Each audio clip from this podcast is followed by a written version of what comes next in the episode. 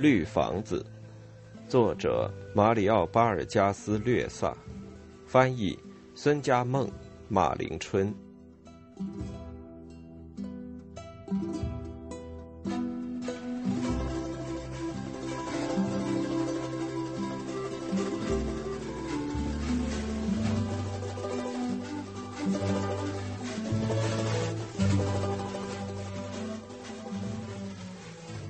献给帕特利西亚。就这样，唐·安塞尔莫终于变成真正的曼加切利亚区人了。然而，不是像人们选地造房安家那样一个晚上一下子就变成的，而是慢慢的、不知不觉的变成的。起初，他总是怀抱三角琴出现在各家酒店里，乐师们。几乎每个乐师都在绿房子里为他伴奏过几次，把他作为伙伴接受了下来。人们喜欢叫他演奏，向他鼓掌。酒店老板娘对他都很尊敬，经常施舍酒饭给他。他喝醉了，就给他一张席子、一条毯子、一个角落，让他睡觉。卡斯提亚区一带再也看不到他的踪迹。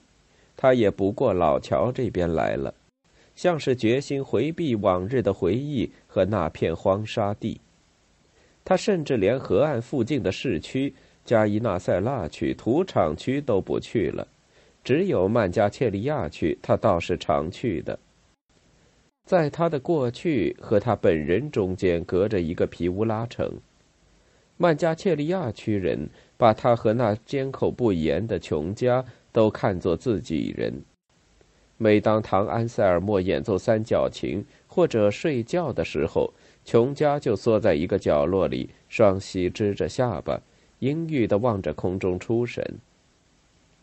曼加切利亚区人谈论着唐·安塞尔莫时，称他为琴师、老琴师，因为自从火烧之后，他衰老了，双肩下垂，胸部深陷。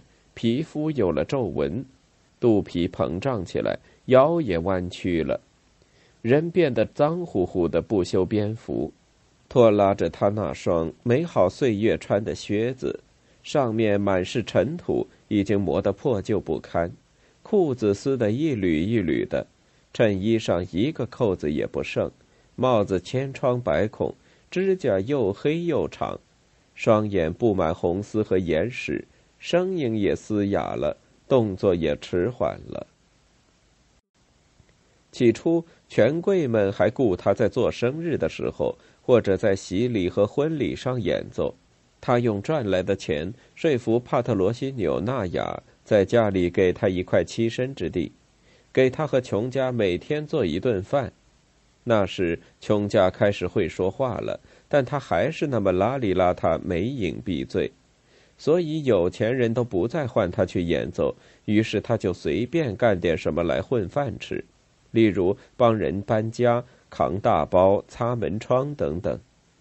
天一擦黑，就不期而至的来到酒店，一手拖着琼家，一手提着三角琴。他在曼加切利亚区已是个人人皆知的人物，每个人都是，但又都不是他的朋友。他是个见人就脱帽致意的孤独的人，但几乎从不与人交谈。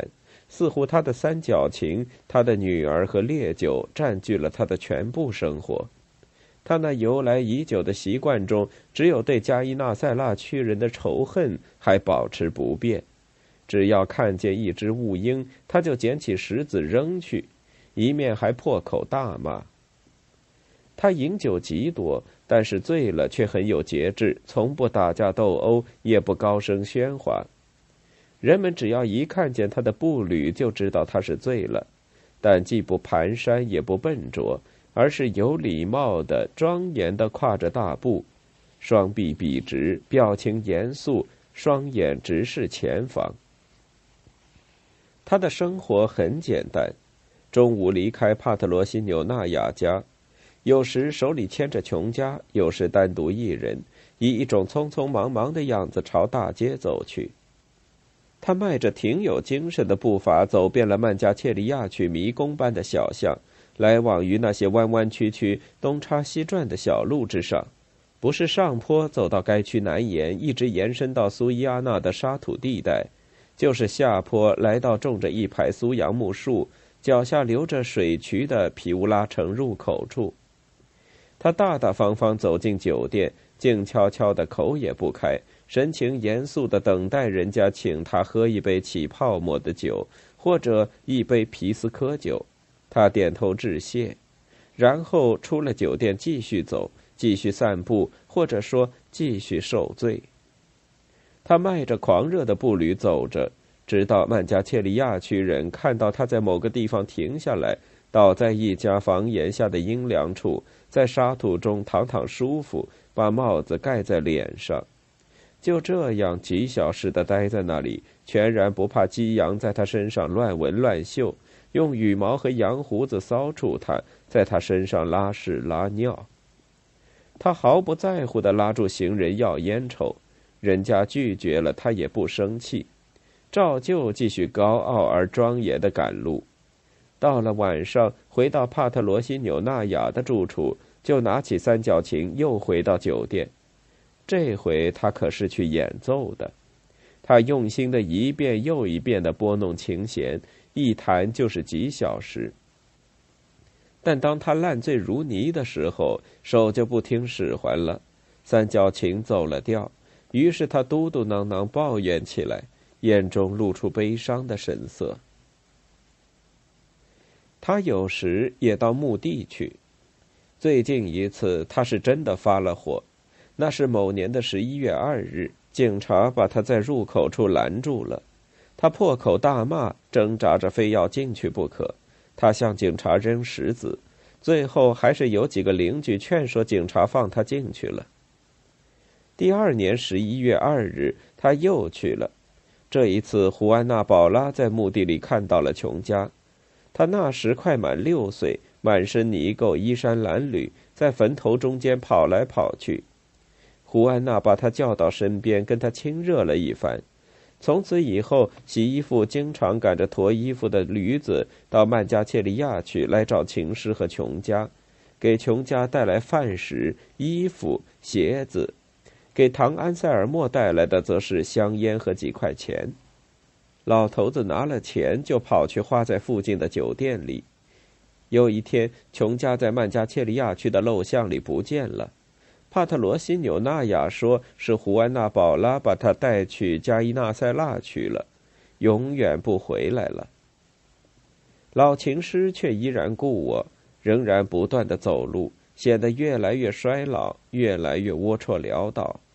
不过大家对他这种样子也习以为常，交臂而过，看到他那种镇静自若、神情严肃的样子。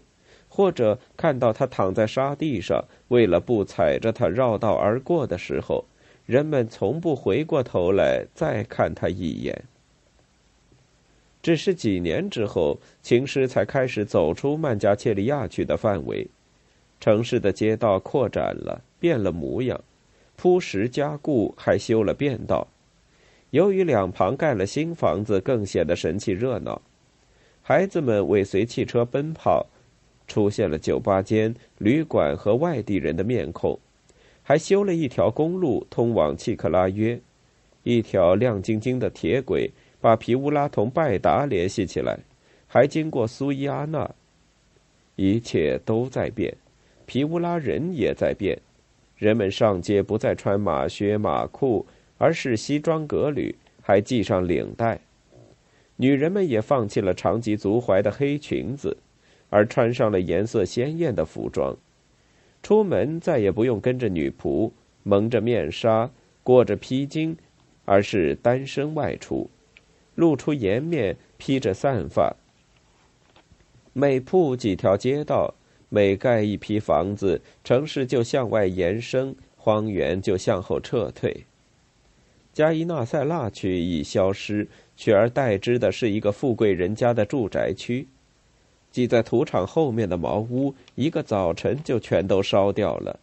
那一天，市长和警察局长带领警察到达之后，就用卡车和棍棒把所有居民赶了出去。第二天开始规划修筑笔直的街道和街区，开始盖起两层楼的房子。不久以后，任何人都想象不出，在这有钱人居住的整洁的住宅区里，曾经居住过雇佣工人。卡斯提亚区也发展了，变成了一个小型城市，街道铺了水泥，开了电影院，办起了学校，开辟了林荫道。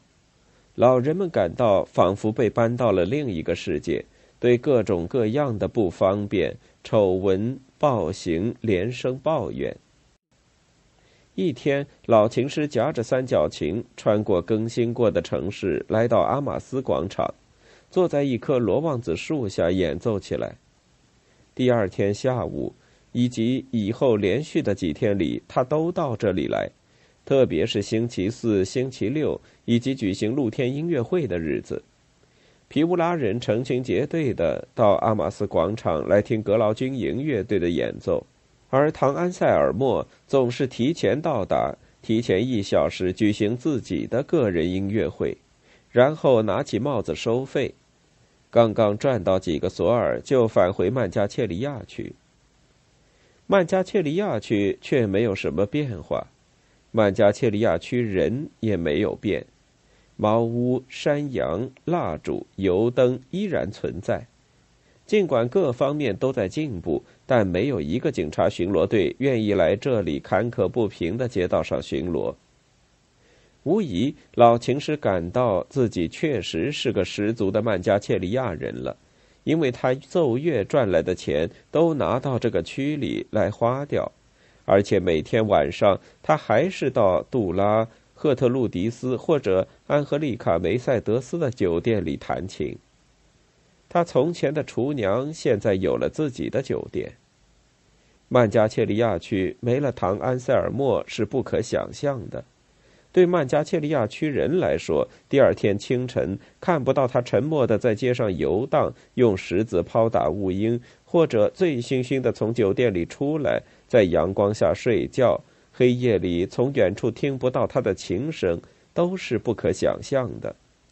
连他讲话的样子。当然，他是极少讲话的。任何皮乌拉人看了都会认为他是个地地道道的曼加切利亚区的人。三个二流子叫警长到他们的桌上去，琼加说道。但警长装作没有看见他们。他一直是这么有教养，情诗说道。他走到我身边向我问好，还拥抱我呢。这群捣蛋鬼老是跟我开玩笑，这会使我的下级对我失去尊敬的。老人，利杜马说道。两个警察待在酒吧柜台那里，警长则同唐安塞尔莫在聊天。琼加给他们倒了啤酒。雷昂兄弟和何塞费诺还在那儿讲呀讲的，讲个没完没了。最好还是不要讲下去了。您瞧，塞尔瓦蒂卡又伤心了。年轻人说道：“再说天也晚了，大师。别伤心了，姑娘。”唐安塞尔莫的手在桌上乱摸，打翻了一只碗，在塞尔瓦蒂卡的肩头拍了一下，说道：“生活嘛，就是这样，谁也没错的。”嘿，这个叛徒一穿上老虎皮就六亲不认了，也不问声好，连看我们一眼都不看。那两个警察并不知道这话指的是警长，琼加说道。他们毫不在意的喝着啤酒同我聊天，但是警长本人是知道的。他用枪一般的目光瞪着他们，两只手也准备着，住口。是谁请这些穿老虎皮的喝酒啊？塞米纳利奥说道：“他们该走了，琼家，把他们轰出去。”这是庄园主塞米纳利奥先生，你们别理他。”琼家说道。“我早就认出他来了。”警长说道。“别看他，弟兄们，他大概醉了。”他现在又去招惹警察了。”猴子说道。“这婊子养的是专门来找茬的。”我的老兄会教训他的。”何塞说。这套制服是干什么吃的呢？年轻人阿里杭德罗啜了一小口咖啡。他刚到的时候还是心平气和呢，两杯酒下肚就发酒疯了，该是心里有什么不痛快吧？这么大吵大叫，出口不逊，是想发泄发泄。别这样，先生，警长说道：“我们这是工作，靠着工作赚钱的。你们已经巡逻够了，这里一切平安无事，看到了吧？”塞米纳里奥说道：“现在你们可以走了，让老实人安安静静的乐一乐吧。”您别为我们操心，警长说道：“您了您的吧，先生。”塞尔瓦蒂卡的脸色越来越阴郁。塞米纳里奥在自己的桌旁暴怒的动来动去，连臭警察也来拍我马屁了。皮乌拉的男子汉都死光了，这倒霉的地方怎么了？真不像话！这时，玉绣球和罂粟花凑过来，边奉承边开玩笑，总算使他安静了点。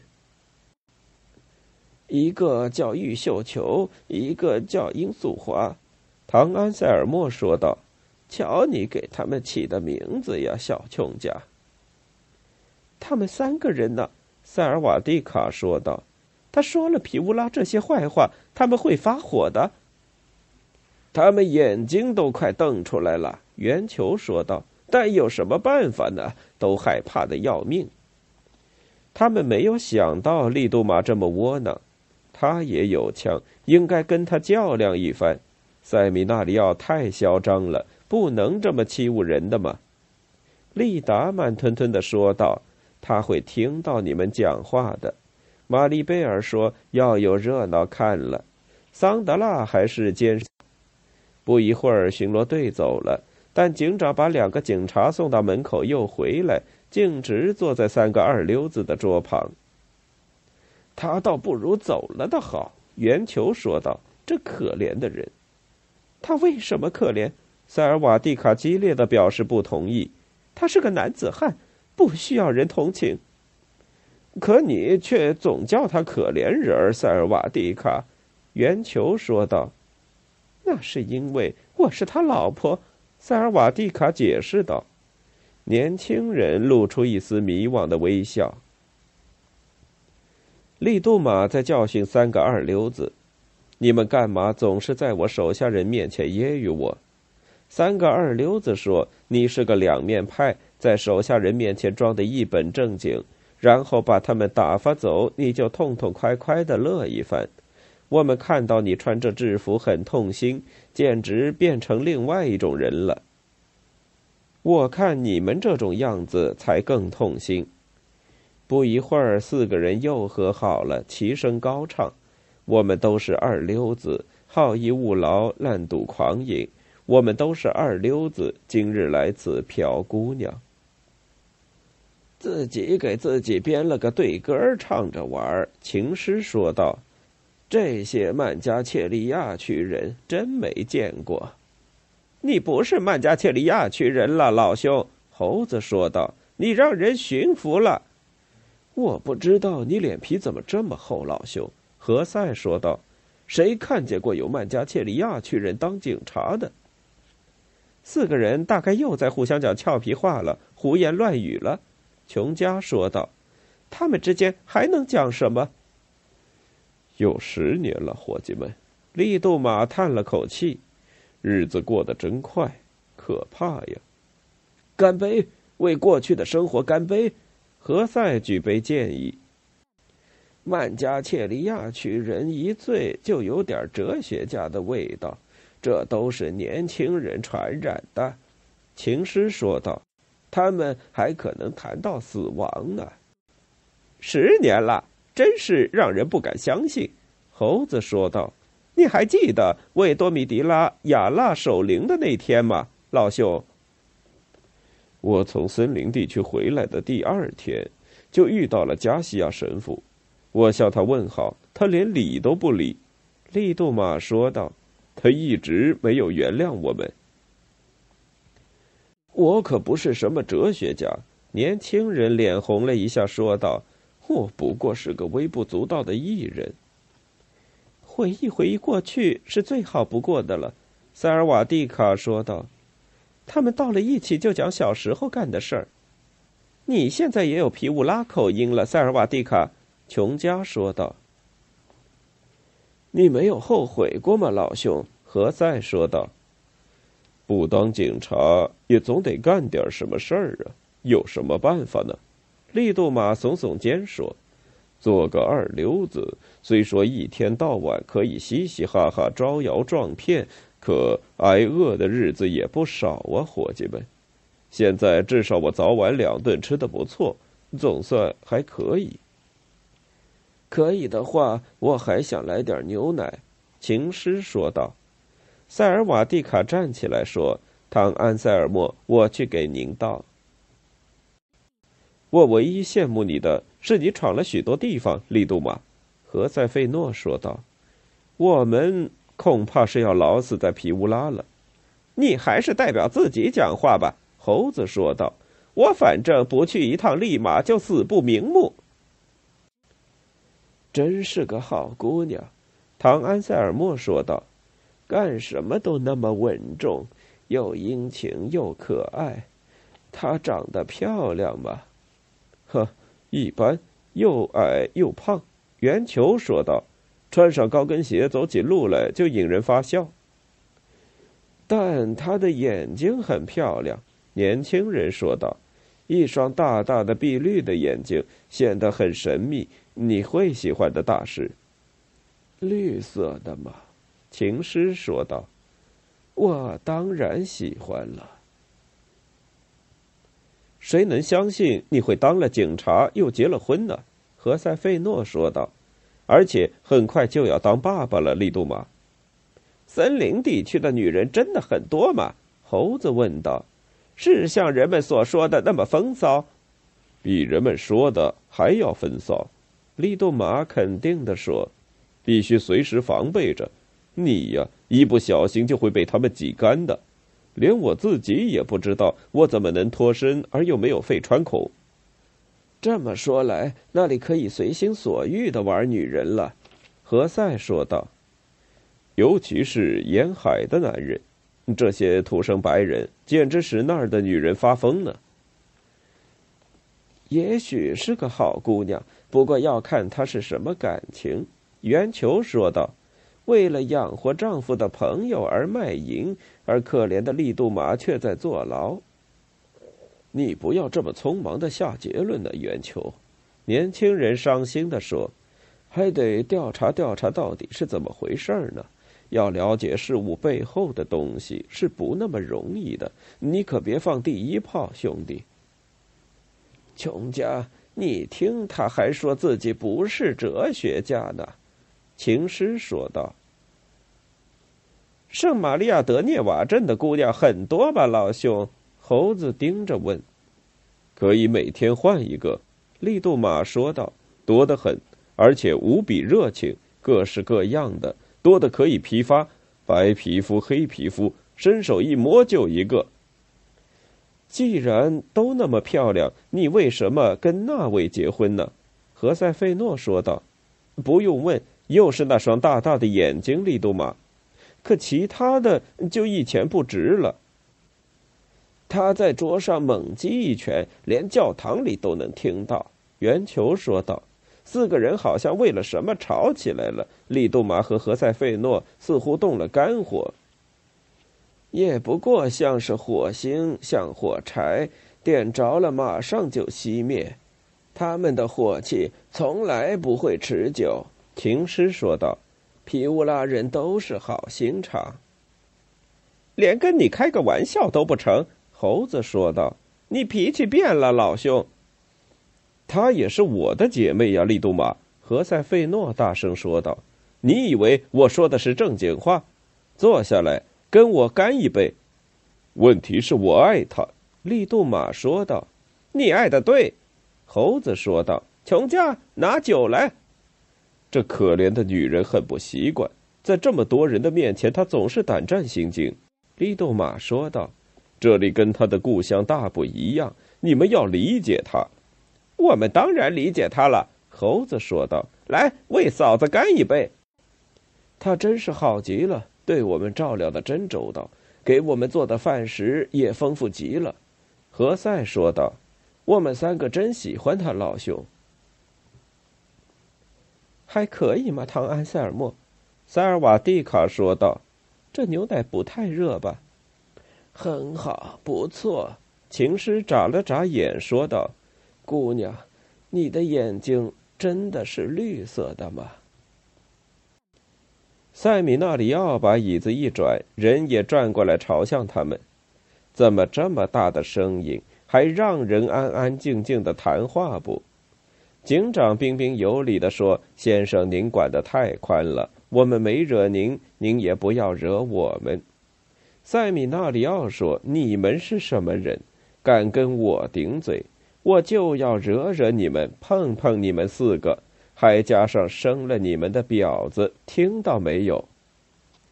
他骂娘了，塞尔瓦蒂卡眨着眼问道：“那天晚上骂了好几次呢，刚才那是第一句。”圆球说道：“这些当地的有钱人以为随便对谁都可以骂娘呢。”玉绣球和罂粟花飞快的跑开了，桑德拉、丽达和玛丽贝尔从柜台里伸出头来，警长激怒的声音都嘶哑了：“先生，我们的家人可跟这相干。你要是不高兴，来过来，咱们谈谈。”臭乔洛，塞米纳利奥说道。但是利杜马并没有过去，琼加说：“我和桑德拉拉住了他。”男人之间吵嘴，干嘛要把母亲也卷进去？年轻人说道：“母亲是世界上最神圣的字眼。”玉绣球和罂粟花又回到了塞米纳里奥的桌旁。从那个时候起，我就再也没有听到四个人大笑了，他们也不再唱对歌了。情诗说道。四个小伙子被人骂娘，骂得垂头丧气的。他们一个劲儿的饮酒自慰，琼家说道：“桌上的酒瓶都放不下了。”因此嘛，我认为一个人的内心痛苦可以说明一切问题。”年轻人说道。“因此，最后有的人终日以酒浇愁，有的人当了和尚，有的人则当了杀人犯。”